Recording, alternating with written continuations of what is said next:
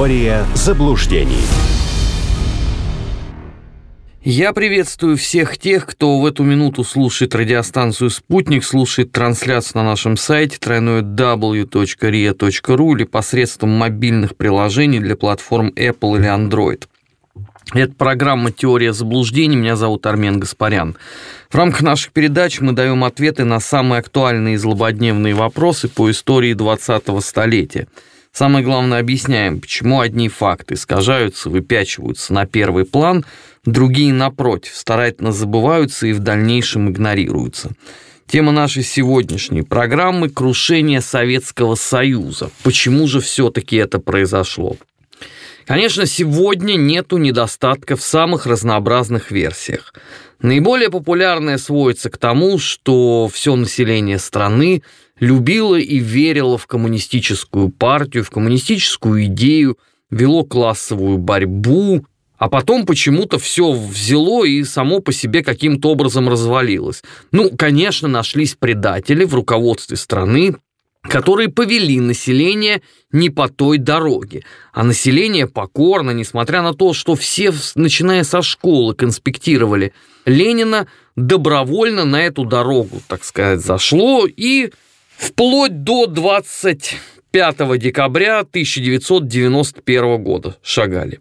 Но это, конечно, очень сильно упрощенная формула. Конечно, не хочется размышлять о том, почему именно это происходило, потому что каждый из составных частей этой формулы будет очень больно бить по нам.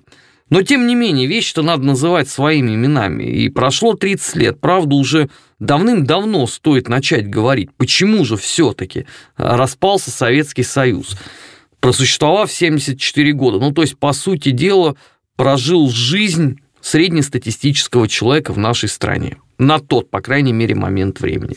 Первая причина – это сама по себе коммунистическая партия. Потому что уже к 80-му году это была совсем не та партия, которую создавал Ленин.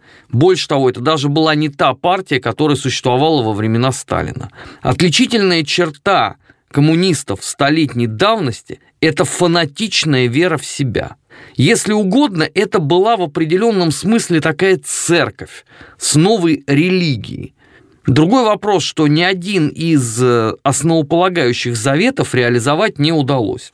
Ну, смотрите, мировая революция не получилась. Больше того, даже ни в одной из европейских стран пролетарии не смогли осуществить в полном объеме революцию. То, что происходило, например, в Болгарии или Германии – было жалким подобием пошлого недоразумения. Это не революция. И уж, разумеется, это невозможно сравнивать с каноническими событиями октября 1917 года в Петрограде. Второе. Построить принципиально новое общество тоже не получилось. Потому что уже к середине 30-х годов стало понятно, что часть родовых травм Российской империи ровным счетом никуда не делись. А они существуют уже при нынешней власти, при власти пролетариев и передового крестьянства. И пришлось карать. Потом Великая Отечественная война. К ней сейчас мы еще вернемся. А потом разложение стало с каждым годом становиться все больше и больше. Выяснилось, что та идея, с которой приходили в 17 году, должна была совершенствоваться. Она должна была осовремениваться чтобы соответствовать историческому моменту времени. А после Ленина партийных теоретиков не стало.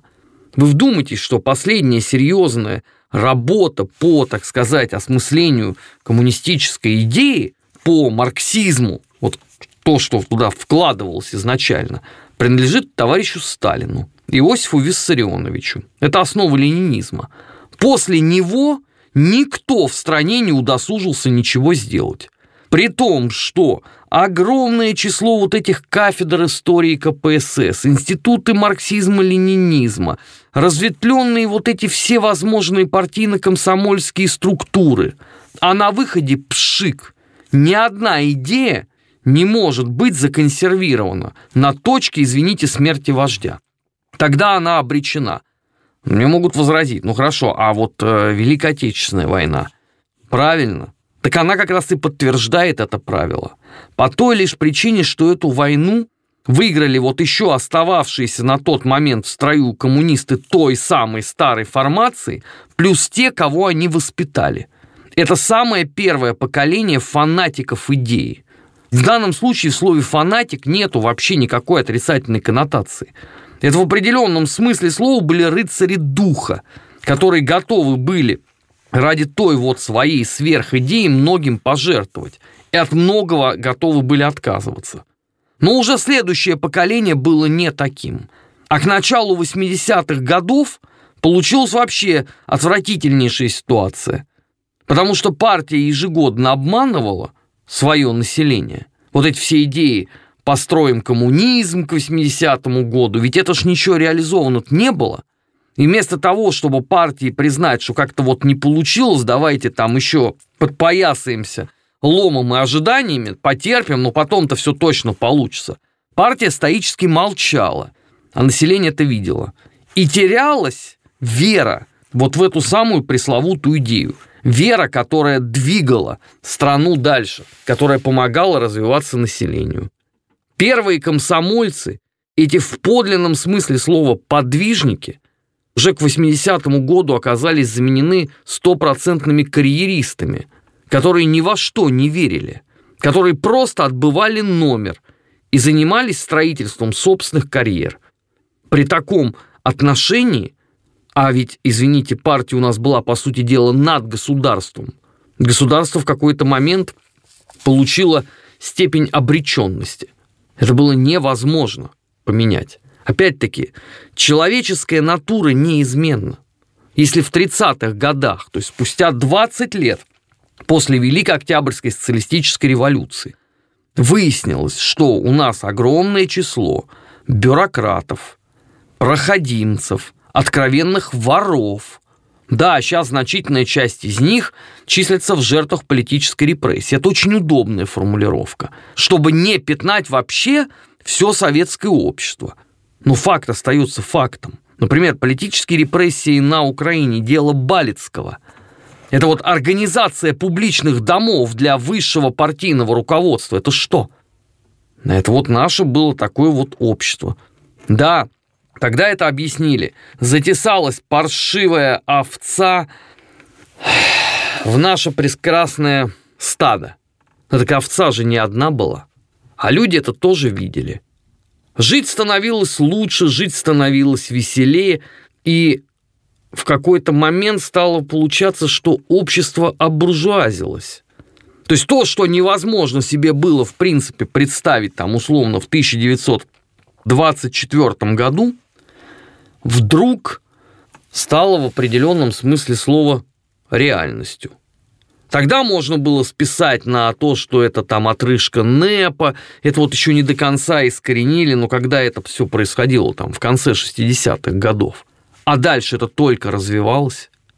У молодежи появлялись собственные идеи, которые шли в разрез с той доктриной. Нет, они по-прежнему на комсомольских собраниях яростно выступали, обличали проклятую буржуазную Америку, но мысли-то они уже в другой формации – Партийный идеологический аппарат должен был на это каким-то образом отреагировать. А он делал вид, что все нормально, так удобнее. Потому что если ты признаешь наличие одной проблемы, рано или поздно придется принимать другие проблемы, и все. И бабка за жучку, жучка за детку. Понеслась душа в рай. Придется очень много чего реформировать. Ну, собственно, эта задача стало в какой-то момент перед руководством страны, и Горбачев попытался это все реализовать.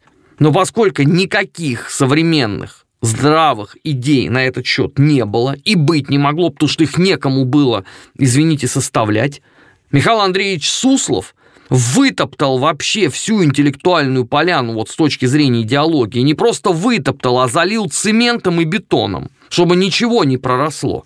Поэтому за исключением вопли странноватых, уже пожилых достаточно, представителей агитпропа, давайте опять переосмыслим Ленина, да толку-то переосмысливать, уже ско по сколько раз это было сделано. Хрущев призывал переосмыслить Ленина в пику Сталину, потом Горбачев начал заниматься тем же самым. Жизнь-то шагнула сильно дальше. С этим надо было что-то делать. А все же еще базировалось на экономике. Ну да, в какой-то момент времени советская экономика показала невероятные просто показатели. Это правда. И страну восстановили после Великой Отечественной войны в кратчайшие сроки. Но лошадь не может все время находиться в галопе, безостановочном. Она в какой-то момент надорвется и упадет, и дальше все, смерть. Так то же самое с экономикой. Она не может постоянно находиться вот в таком состоянии. Процент брака в советских товарах, он какой был? Как с этим боролись? Никак.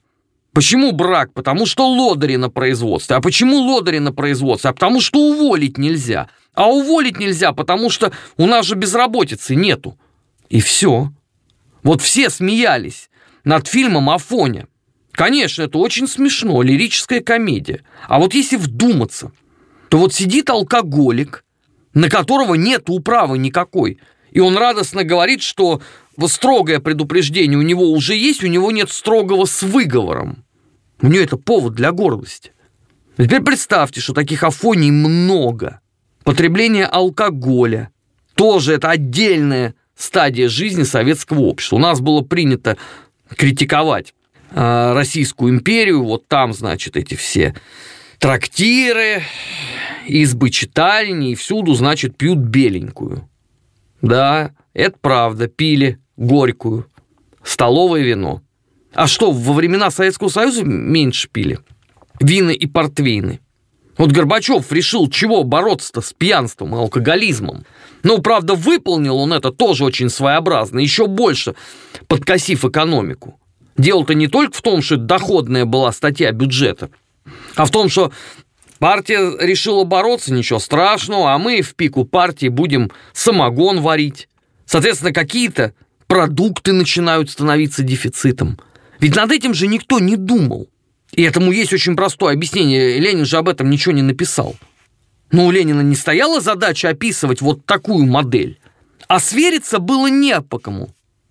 Поэтому кинули лозунг «давайте». Перестраиваемся, ускоряемся, демократизируемся, больше гласности, еще больше гласности.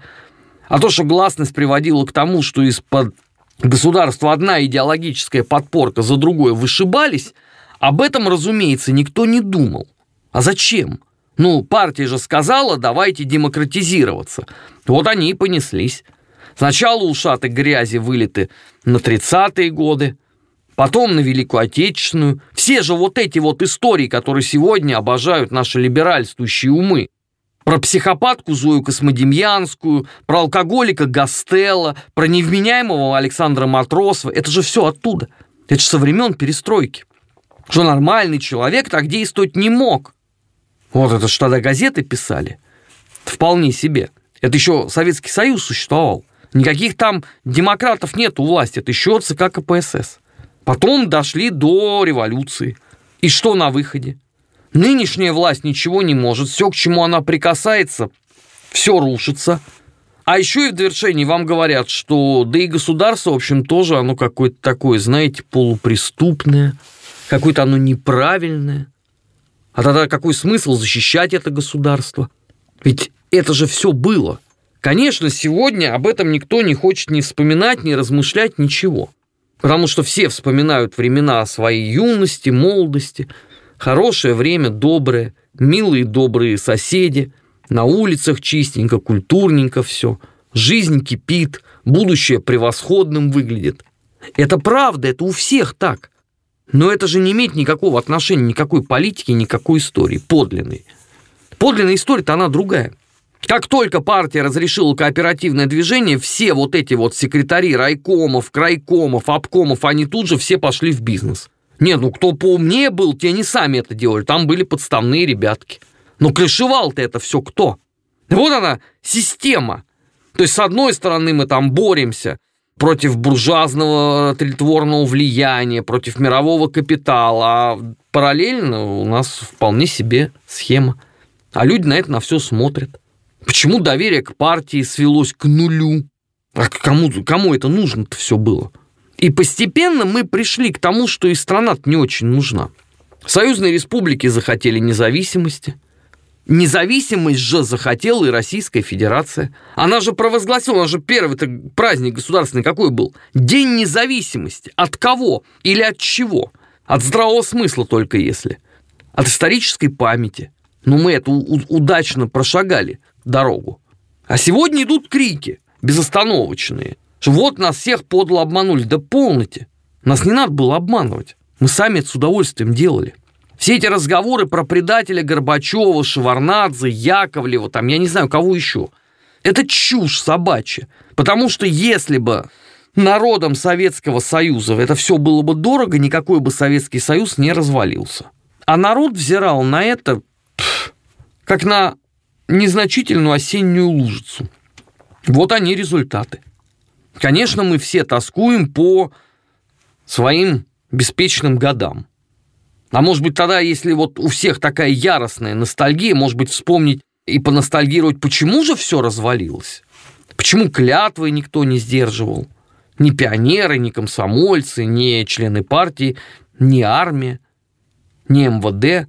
Ну, давайте тогда будем последовательными и объясним сами себе, как же так получилось.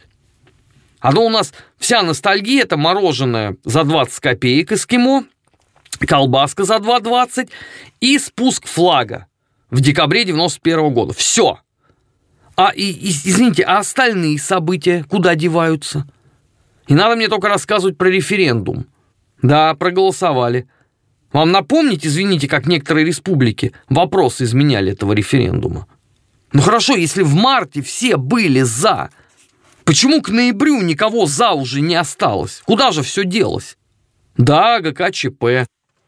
Огорчительное такое действо, малоприятное. Но ведь не только ГКЧП. Ведь много других же было событий параллельных. И никто не реагировал.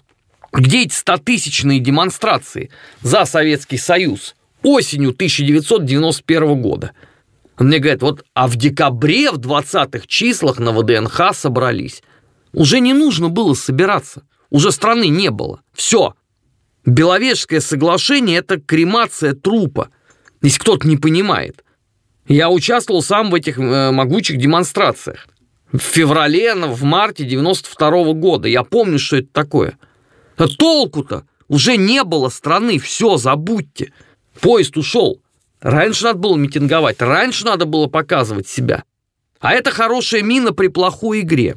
Я уже чувствую, что в 2022 году, так сказать, в честь 30-летия событий 92 года у нас, конечно, поговорят про крах экономических усилий, политику Гайдара, вообще вот этот развал, хаос и трэш 92 года. А что ему предшествовало? А напомнить, как с любовью и трепетом была встречена новость о назначении Егора Тимуровича Гайдара заместителем Бориса Николаевича Ельцина в правительстве спасения в ноябре 1991 года. Сколько надежд возлагало общество на Егора Тимуровича. Он же из журнала «Коммунист», он же научный человек, он же точно знает, как надо. А через несколько месяцев все не тот оказался. И теперь вспоминают не то, как восторгались, а то, как ненавидели. Это однобокая очень история. Очень однобокая. И если мы будем исходить из вот таких вот нравится, не нравится конструкций, мы никогда не ответим себе на простые вопросы, почему же так получилось. Что мы тоже с вами несем за это на самом деле какую-то ответственность. Такие дела, друзья. До скорых э, новых встреч в рамках теории заблуждений. Я, Армен Гаспарян, с вами прощаюсь. Берегите себя и помните, грядущему всегда предшествуют его тени. Теория заблуждений.